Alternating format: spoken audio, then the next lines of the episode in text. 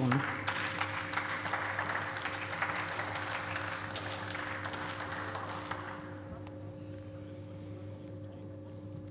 Frau Präsidentin, meine Damen und Herren! Rudolf Virchow war ein beeindruckender Mann.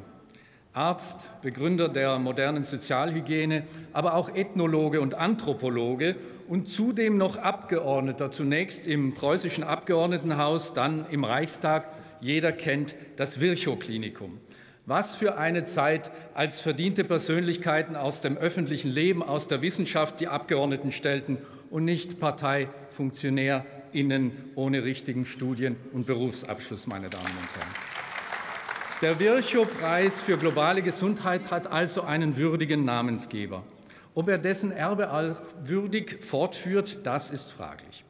Erster Preisträger ist John Kengasong aus Kamerun, Virologe und langjähriger WHO-Funktionär, seit kurzem US-Gesundheitsdiplomat.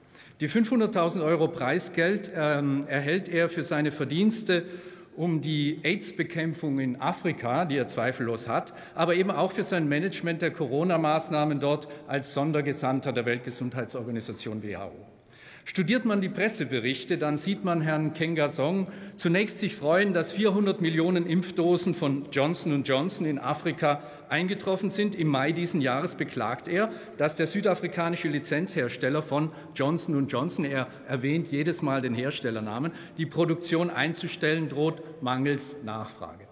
Meine Damen und Herren, wem es wirklich um die Gesundheit geht, der musste sich doch freuen, wenn Afrika trotz niedrigster Impfquote auch die niedrigste Sterberate weltweit hat und dass sich dort logischerweise niemand mehr impfen lassen will mit ungewissen Folgen für die eigene Gesundheit.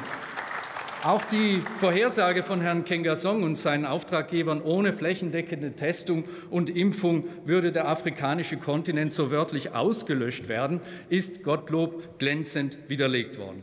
Es besteht doch der dringende Verdacht, dass hier ein afrikanischer Karl Lauterbach geehrt wird, der aus dem Panikmodus nicht herauskommt, der sämtliche Impfnebenwirkungen, die immer eindeutiger und gravierender ans Licht treten, zynisch vom Tisch wischt und der es nicht erwarten kann, die Daumenschrauben der Maßnahmen wieder anzuziehen, ohne erwiesene Wirkung für die Gesundheit der Bevölkerung.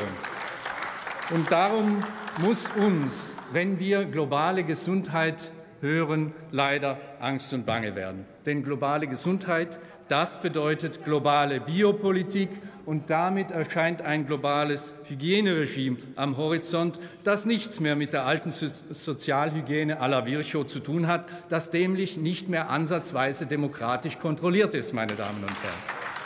Zurzeit arbeitet die WHO an Smart Health Cards, digitalen Impfpässen, die de facto auch als Reisepässe dienen sollen und an die, wer kann es ausschließen, ein Sozialpunktesystem nach, technischem, nach chinesischem Vorbild technisch leicht geknüpft werden kann, wo die Bürger nicht nur für Impfungen, sondern auch für Wohlverhalten belohnt und bestraft werden, Zugänge verwehrt werden und so weiter.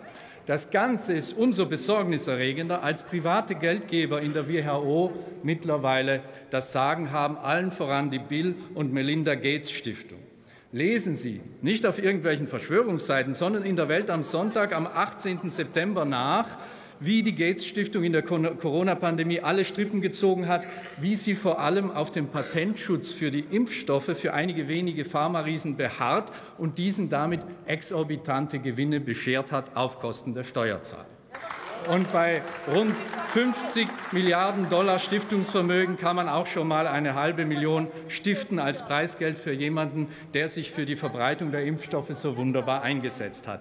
Nein, ich komme zum Schluss, werte Lobredner von der Ampel und auch von der CDU, loben Sie einen Preis aus für die Konzentration der WHO auf ihre sinnvollen Kernaufgaben kümmern Sie sich auch um, de, um, deren auskömmliche Finanzierung aus staatlichen Mitteln, um den Einfluss privater Geldgeber zurückzudrängen. Damit wäre der Weltgesundheit am meisten geholfen. Dann haben Sie uns auf Ihrer Seite. Vielen Dank.